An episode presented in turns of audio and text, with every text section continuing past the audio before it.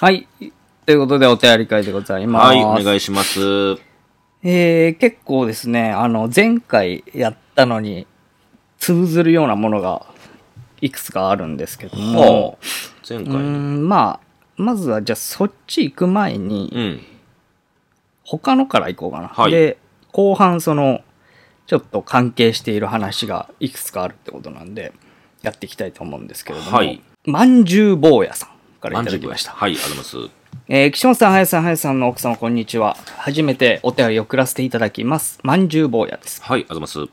えーいつも配信楽しみにしております。お二人ともお話の表現力が素晴らしく、すべての塩梅が絶妙で、作業しながらついつい聞き入っております。ありがとうございます。えー、林さんの気候、岸本さんの実は変態のところも最高です。うん先日のドッペルゲンガーの話を聞いて思い出したことがあり、えーニュアンスが異なるかもしれませんが、よかったらお伝えさせてください。ほ私は中学生くらいから20代にかけ、とにかく知り合い、友人、親戚に似ていると言われまくってきました。う。うん。大体環境が変わるたびにそれぞれの場所で多いと複数人から言われ、大体年間10人くらいからは言われていました。えー、そんなそれぞれ別の方から言われており、一度とある仕事先で初対面でびっくりした顔をされ、うん。なんか変な人だなぁと思っていたところ、えー後々知り合いかと思って驚いていたからだったと聞かされたことがあります。特に似ていると言われたのは高校生の頃、隣のクラスの A ちゃんです。学校の廊下を歩いていたら、今 A ちゃんかと思ったよ、と言われることは日常茶飯事で、うん今思えば同じような髪型、背格好で制服姿でしたので、確かにそう見えても仕方なかったのかなと思います。うん。 A ちゃんが私に似ていると言われることはほとんどなく、うん私が A ちゃんに似ているという方向での話が多く、はい私も一応オリジナルなんだけどなぁと悲しくなったりしでましもわた。かる。うん。そして性格的に A ちゃんは明るく女の子っぽいイメージで、とてもモテており、ほう。教室の後ろで告白されている姿を実際に目撃したこともあるくらいでしたこんが、なところで。うん。私は全然です。うん。世の中結局は外見と言うけれど、見た目が同じだったとしたら中身でまた差がつくだけなのかもしれませんね。うん社会人になってからもまあまあの頻度で言われ、その度にまたかと半分うんざり。うん自分に似ている人の合計がもう100人は超えているな、といつからかネタにしていました。ええ。かっこ有名人でもない人に似ていると言われても正直返しに困りますし、確かにその人しか盛り上がっていないことがほとんど。うん。現在30半ばになりましたが、ふとここ数年言われなくなったかもと気づきました。うん。それなりに毎年新しく知り合う方がいましたが、めっきり言われなくなったのです。うん。なぜなのか、自分なりに考察しました。うん。え年齢を重ね、服顔や服装など外見に個性が出てきたのかなと思いましたが、お二人はどう思われますかたくさん言われて面倒くさがっていたあの頃が懐かしいなと筆を取らせていただきました。えー他に美容室で除霊された話、とある宗教と軍隊を混ぜたノリの会社にいた話、えーオーラを見てもらった話などありますので、また送らせていただきたいと思います。えー最後までお読みいただきありがとうございます。ということでいただきました。驚かれるほど、うん誰かと似ているよっていうのは一度もないです、今まで。ああ、驚かれるほどか。まあ、俺もないかもな。なんか誰々似てるねぐらいだったらまだあるじゃない俺は。でも、ねえ驚かれることってないよね、そうそうう。ん。まあね、っていうか、こんなに似てる人がいるって、どういう顔なんだろうってすげえ気になるけどね。うん。あるこの、この顔の人に似てるな、みたいな。ええだってこんなに100人超えるぐらい同じような顔の人いる顔って、どんな顔って、いや、その格好はあるじゃん。うん。よく見る格好みたいな。でも顔は俺ないよ。だ俺のさ、よくあるキャップとメガネだと俺っぽく見えるみたいうんはないはいパターンはあると思うんだけど。それって結構いるじゃん。格好として。うんだからわかるんだけれども、髪の毛も中入れちゃうからさ、そうそうそう顔だけだと顔ねも覆っちゃうし、メガネで。うんなんですけど、そういうのもなく、そうだね誰々に似てるって言って驚かれるほど似てるってさ、うんないかな言われたこともないし、あと、そんな人を見たこともない。うーん誰々そっくりやな、この人。街中で見たら声かけちゃうかも、間違えてっていう人なんて一度もない。そんな人も。もいるまあでもき今日ちょっとやっててたけど、うんあのニノに似てるってやあーつレベルがもしいたらうん。うわっってなるね。二十何年テニスやってましたの人、うんどこどこ大学の OB、うんテニスサークルの、あれすごかったね。あれが、まあその、本物かはちょっとわかんないんだけど、うん。本物だとして、あのレベルが、そうね。身近とか、うんたまたまマシン見つか見かけたら、うんわーってなると思うけどな。まだ、その僕ら夫婦は、そのエフェクトえーとか顔ディーをプフェイ変ク的なことでえすねてるんじゃないかなと。っていうのを最近流行ってるじゃないですか。その顔を誰々の芸能人みたいにするみたいなやつ。あのー被せちゃうみたいなねんそうそう。あるらしいねあれがすごく流行ってるから、俺その一つじゃないかなと思う。うん。あの、それよりもきちっと作り上げられたね。うんうんあれとはちょっと暗いものにならないぐらい、あの、構成に作られてるものだから、うんもし作り物だとしたらね、うん。で、あれが本物やとしたら、うん。もっと話題になってんじゃないかなと思うんだよな、俺。ああ、なるほど。もともとはいはいもはっと前に。って思い。っちゃどう。うなんだろうね。うんまあでも、何人かいるよ。あの、やっぱ、モノマネ番組とかで一般の人で出てきて、かなりクオリティ高いなっていう人はね。あー。まあ、でも、やっぱり、違うじゃん。うん。まあまあ、違うは違でうよも、な。二宮くんのあれに関してはもう完全やった ね。すごかったね、あれ。わかんないけどね。声ちょっとリアルすぎて。出たぐらいちょっと、うん。似すぎてて驚いちゃった。本物だとしたらすごいわ、あれ。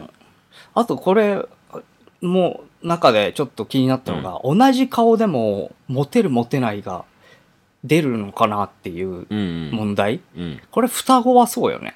うん、あ、そうなんだ。双子ってあるじゃん。うん。ほぼ、ほぼ一緒の顔の人いるじうゃん。ん。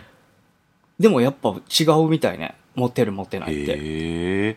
あ、タッチさんも言ってたもんね。ザ・タッチさんも、実はうん〇〇くんの方がモテるんだよって言ってたわ。カズヤの方がモテるんだ、みたいな。あと、大沢さんだっけ大沢さんもあるとのかも、なんか、やっぱ結構あ、そんなんだ。ええ。差があるみたいよ。あ、そうっすか。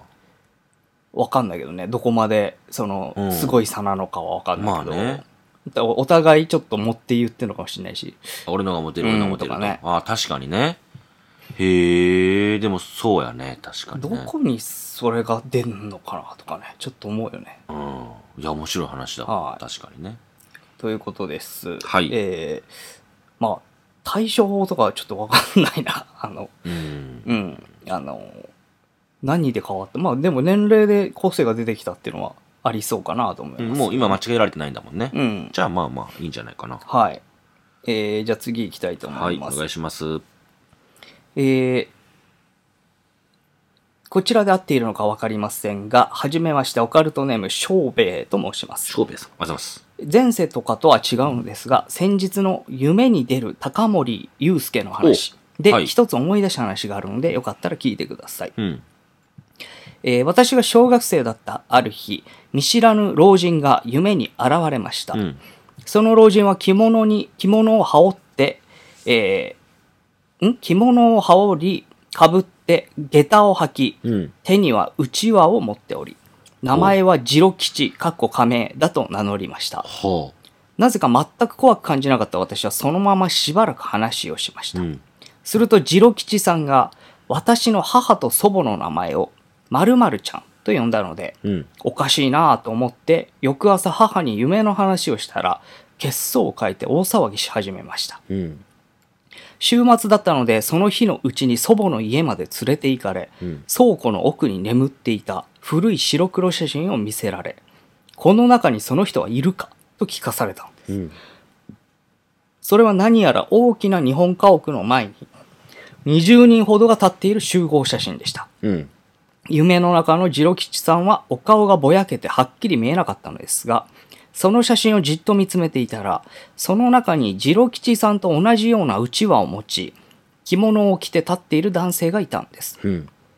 多分この人かなこれそっくりのうちわ持ってたし、こんな着物着てたし、白黒写真だけどうちわは赤だったよ。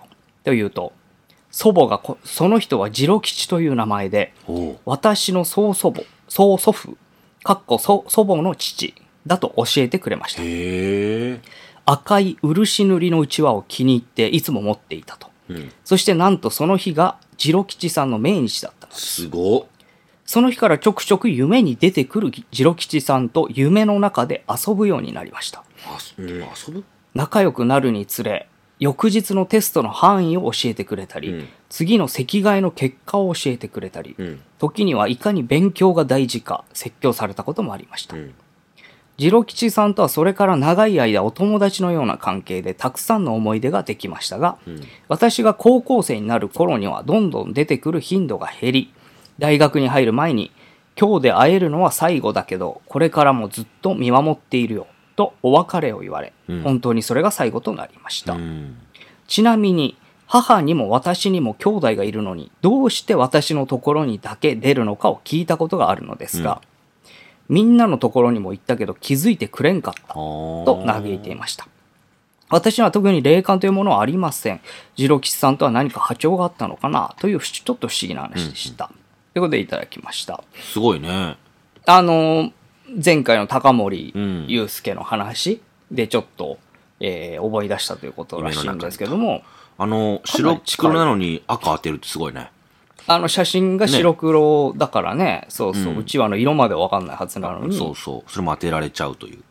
のかなり特徴あるもんな俺、うん。てかそもそもたくさんいる中でこの人がって当ててるしね。 20人のうちの1人いやはー、確率的にもね。すごいよねすごいよ。よう当てるなっていなおう。かつ赤って当てちゃうっていうね。ジロ吉さん。ジロ吉。すこごいれさ、うんこれもちょっとやっぱり不思議なのはさ、うん。先が見えてるよね。うん、そうね。ジロ吉が。うん。その、翌日のテストの範囲が分かったりとか、うんうん席替えの結果が分かったりとかってことだから、うん。やっぱ先見える説今はさ、があるんですね。まだ。学生だからさ、うんその、席替えがどうこうとかさ、うん。あれですけど、年いってからさ、ずーっとそういう、ちょっと先のことを教えてくれる、ジロ吉さんみたいな人がついてたとしたらさ、うん。なんか、めちゃくちゃイージーゲームだよ。そう、お金も稼げるし、うっん。て思っちゃうよね。そういうことは教えないのかなえなんか厳しそうじゃん。馬券どこどこ当たりますよとかさう、ん。うん。なんか、だって怒ってんだもん。あの、そうか勉強の大事さをああ、そうかそうか。説教された。真面目なんだ。えなんであでもいるわうん俺の知ってる霊能者みたいな人がいて、うんその人が、えっと守護霊うん。にいろいろ教えてもらえてると、うんうんでその守護霊に何をじゃあ教えてもらうのかっつったらえっ、とどこの土地が上がるかとかへえ。どこのその家が、うん。えっといいか不動産として買うといいかっていうすのんをげえじゃん。教えてもらってるって言ってて、当たるの。で実際めちゃくちゃそれでもう買ってる儲へえ。めちゃくちゃ土地持ちになってるわすごっ。いいないやだありなんとは思ったけど、うんちょっとそうねれありなんっては思ったけど法律に引っかからないですか ね土地が上がるの知っていました。守護霊株があ税るのみたいな知っていのましたね税金取るべきだなとう思んいっや、たけすど、ごいね、でもそれ。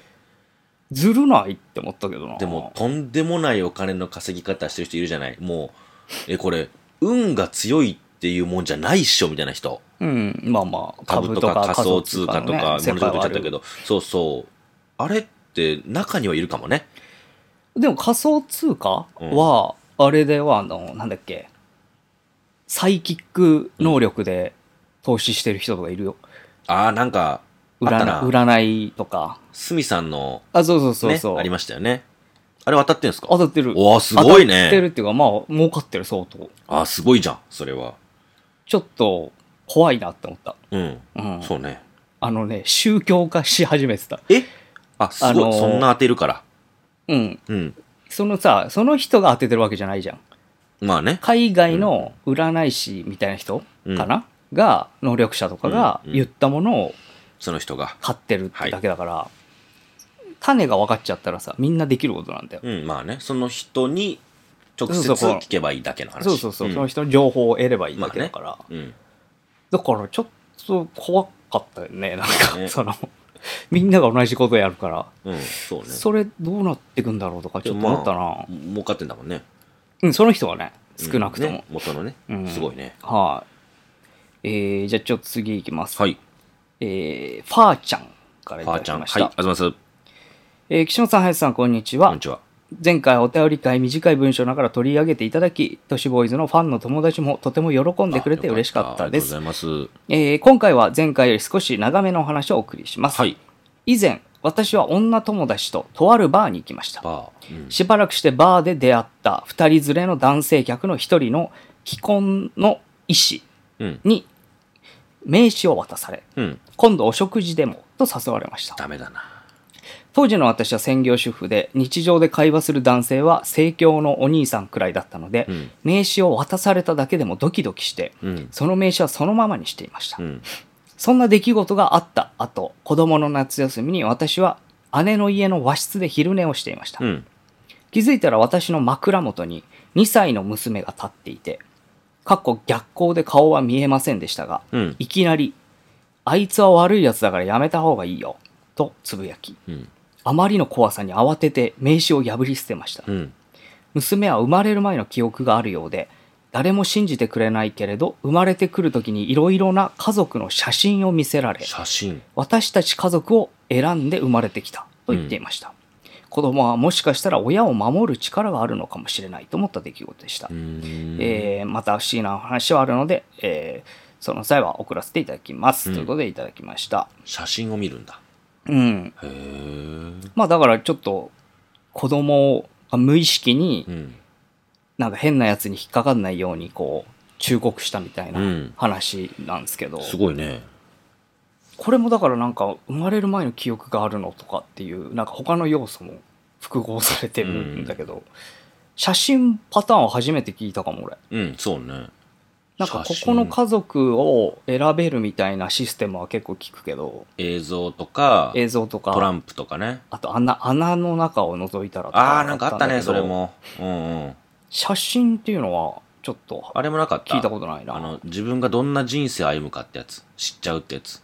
何それえっと、この家族にうん生まれ落ちると自分が、うんこういうような人生を送るんだって言って、うんその記憶っていうのは生まれた時にはもう消えてしまうんだけれども、うんどうするって言って3つぐらい家族があって、その中から選ぶっていう。じゃあゴゴールが分かってるというかそう、死ぬまでのね。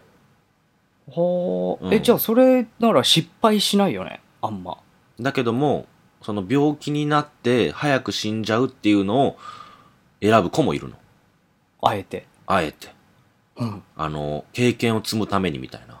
だから、その、この世界に生まれる前に、うんもうんう経験を積むためにっていうのが、プログラムがあんだねそう、ゴールで考えられていて、うん、うんえっ、と、生を受けるうんうんから、生きるだ意味からだそれそううそう、だからいいことばっかりが起こるうん過程を選ばないんですってよ。うんうんうん経験とか、ここに生まれれば、うんうんえっ、と、また次生まれる時にちょっと一個勉強になるみたいな。うんうんうん知識、教養、経験とかそういうものを亡くなった時に上に引き上げるために、えっ、と、人間界に生まれるみたいな話をしてる人もいたわ。そのああまあだから人間が生まれてる意味というかそのそうそうそうそう。ややるべきことがそういうことってことね、うん経験を積むためってことそう、ね違ううんだけれども、なんかあの、魂みたいなのが、違うんえっ、と、もう、その、60億、70億もいなくって、展開には。うん何人か分しかいなくって、それが分類っつって、まあ、分かれていって、いろんな子供に入っていくみたいな。うんでその中で、例えば何十人何百人かわからないけれども、そこの経験したことがすると亡くなった時に吸い上げられて、そこの元々の魂のところにふと吸い上げられるみたいな。うんで、経験するみたいな。知識とかもね。うんでそこから、ああ、こういう経験したい、面白いな、お前。っていうことで、またじゃあ、行け。みたいな感じで、ピュッと。行くみたいな。おうん。何気にじゃあ経験を積むっていうことが大事だからそうそ悪いこと経験う。もパーツもいるってこう、とそだう、そういうこと、そういうこと。うんうんだから悪さもするし、あー早くにもなくなる、まあ、その経験だから。それちょっと近いかもしれなくてうん面白いのが、前聞いたのでう、ん。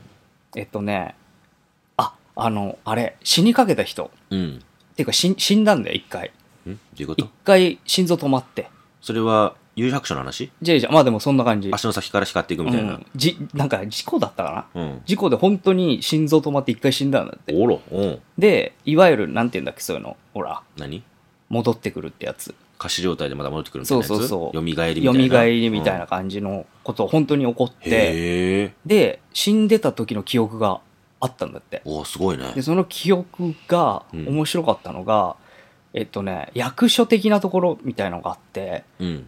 でノートがあるんだって、うん。でそのノートにその人が生前やってたこと、やったこととかが羅列されてほて、ーんでそれに得点をつけていくんだって。えっと、生前のの人生に得点をつけていく。行い、うんうんどんなことをしたの、はいはいで例えばさ、交差点でうんおばあちゃんを助けましたみたいなさ、はいはいあるじゃんあるね困ってるおばあちゃんを助けましたうんとか。で、得点見るのよ。うん。 0点みたいな感じなのよ。えうん。えみたいな。なんでで、うん。他にもなんかだから例えば何、えー、と困っている子供を、あの迷子だったから連れてきました、席譲ったとか。う。ゼロ点ばっかなんのなんでやねん。えそうなんでってなって、うんで他のもいろいろ見てたら、うんトンボをうん。ジャンプしながら回転して踏みつけて殺しました10点みたいなプラスなのなのよえなんでえなんでってなって、うん。回転しながらでいろいろし聞いてったからも羽生結弦くんうん。あのて得点のうん。高い低いっていうのは、善悪じゃないんだって何いかに他の人がやってないことをやああってるかー、経験だ。そううん。だからそこの経験値っていうのは面白い殺し方をしてるとかうん。なんか他の人にあーとんでもなそういいうことね迷惑をかけてるとかでも全然いいんだってうんうん。でその得点が高い方がその優遇されるみたいうんうなんシステムだったらしくて死後ね。うん。うわーいろいろやっときゃよかったってうん。思ってたらしいんだけどまあでそそのまんまそこのタイミングでなんか生き返っちゃったからうん。その後どうなるかみたいなのは分かんなかったっぽかっうん。たんだけど、あそういう仕組みなんだっていうのが分かったらしくて、漫画の市役所みたいな感じよね。市役所ああの市市のねそうそうそうそんう。んなんかあれもそんな感じですもんね。そうでもなんかそれはちょっとああ確かに全額って人の基準によって変わっちゃうから私、そ人っちの方がが面白いなと思って決めたルールだしね。そだからといって、まあしていいわけではないけれども、うんだってこの世界に生きてるんだから。ううんだけれども死後の話で言うと、そういったケースも中にはあるかもねという。まあそう、ねだから一回死んでる間に体験してるからね意外と説得力あって面白かったね、まあすごいね。うん。はい。じゃあ次いきます。はい、お願いします。えー夢に出る高森祐介、うん続報です。ご本人の。えーはい。うん。都市ボーイズのお二人、奥様、こんにちは。こんにちはえー夢に出る高森祐介の投稿者、オカルトネーム、夫はチベット砂狐でございます。そんな名前でしたっけ、そんな名前 ですよ。えーはいはい。ありがとうございます。先日はお読みいただきありがとうございます。えその後久しぶり、かっこ2、3年ぶりに当時の夢や高森さんについて改めて息子に聞いてみたところ、はい。いろいろと追加で判明したのでご報告を。うん。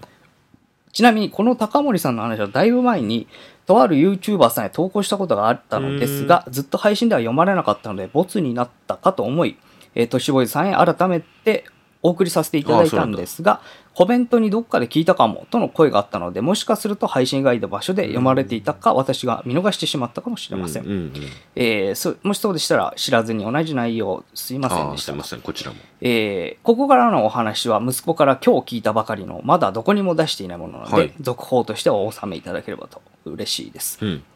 8歳の今改めて当時の話を聞くとどうやら高森さんと祐介さんは別人でえ2人のおじさんがいたそうですええー高森さんがメインに遊んでくれるおじで祐介さんはサブおじ的ポジションうん。当時は幼稚園児でしたので語彙力や説明する力がまだ弱くてっきり高森祐介という名前の一人の話をしているものと大人私たち大人が勘違いをしておりました別なんだ。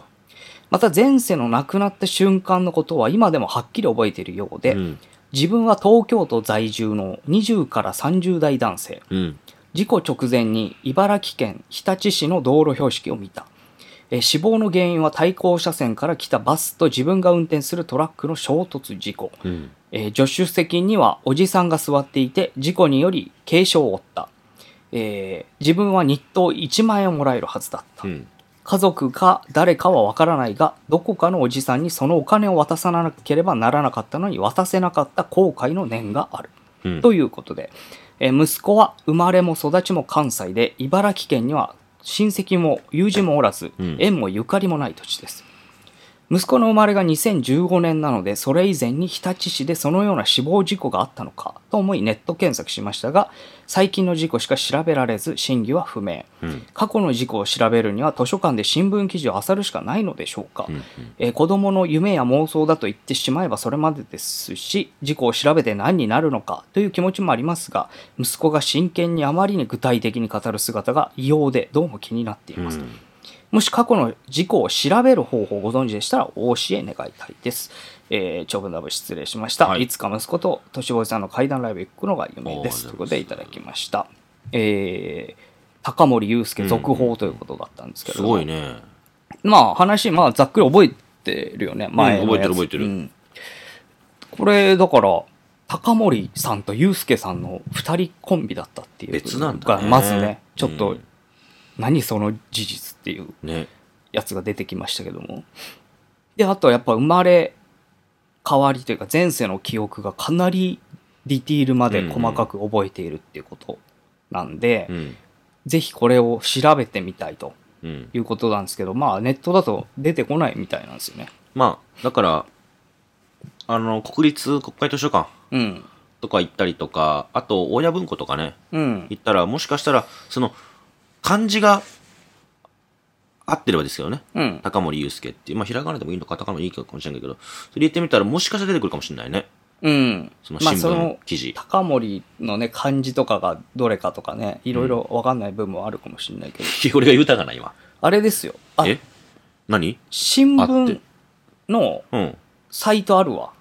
新聞のサイトうん。とは新聞とか過去うの雑誌とか、うあ、ん雑誌は違うな。新聞と雑誌はかスポーツ紙雑誌はあれだもんね。大家文庫行けば一番強いもんね。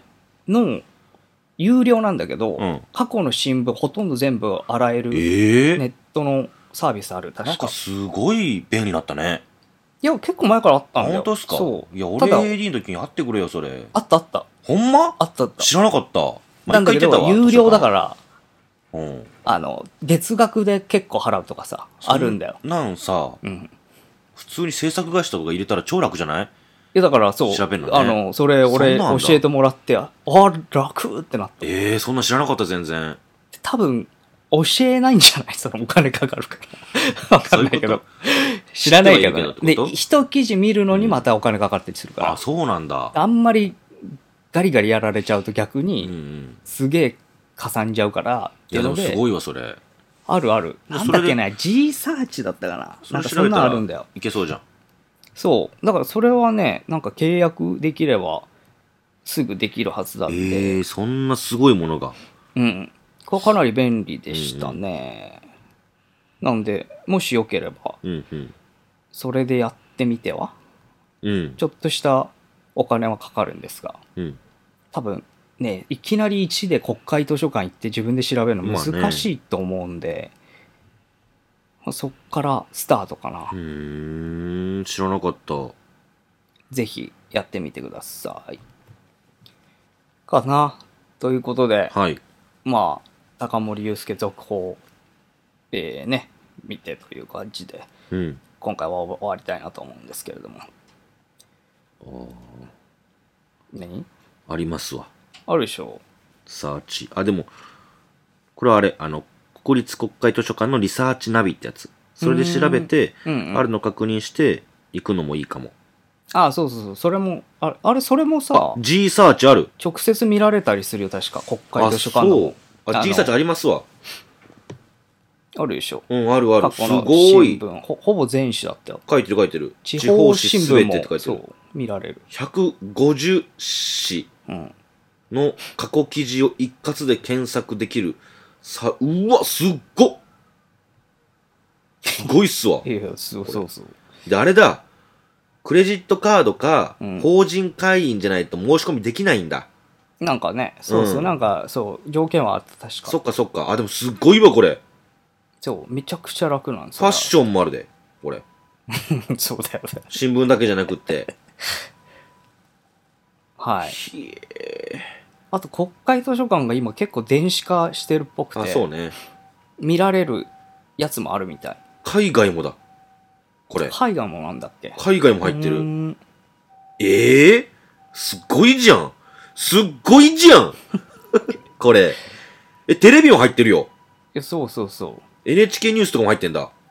う。テレビの番組の、あの、どんなことやってたかとおか、う意外と載ってる。ええ俺知らなかった。